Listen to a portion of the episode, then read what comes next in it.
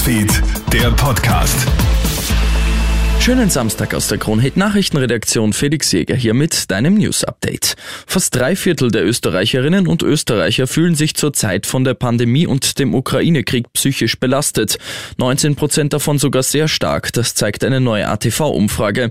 Nach zwei zehn Pandemiejahren geht der Ukraine-Krieg an die Substanz der geistigen Gesundheit, sagt der Grazer Psychotherapeut Alois Kogler zu ATV. Wir bekommen ganz plötzlich in eine Form der inneren Blockade, der Unfähigkeit, seine eigenen Gefühle zu verstehen und der Unfähigkeit, die eigenen Gedanken zu sortieren. Äh, ich erinnere mich an eine Frau, die mir gesagt hat, ich bin den ganzen Vormittag, bin ich vor den, vom Fernseher gesessen und ich wurde immer ängstlicher und immer ängstlicher und am Ende konnte ich nicht mal mit meinem Ehemann sprechen. Der Experte rät sich jetzt bewusst Auszeiten zu erlauben und mehr auf sich selbst zu vertrauen. Auch die Initiative zu ergreifen könne die Seele beruhigen.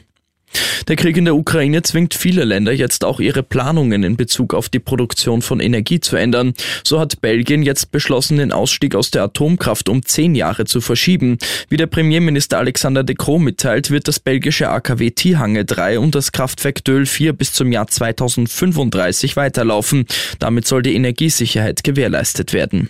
Fastfood-Riese Burger King hat jetzt in London seine erste komplett vegane Filiale eröffnet. Neben Burgern und Nuggets werden auch Kindermenüs und Desserts wie Eis nur in veganer Variante angeboten. Die Filiale ist jetzt für einen Monat ein Teststandort. Danach soll entschieden werden, ob es dauerhaft fleischfreie Standorte geben wird. Ziel von Burger King ist es ja bis 2030 in allen Filialen eine zu 50 Prozent fleischfreie Speisekarte zu haben.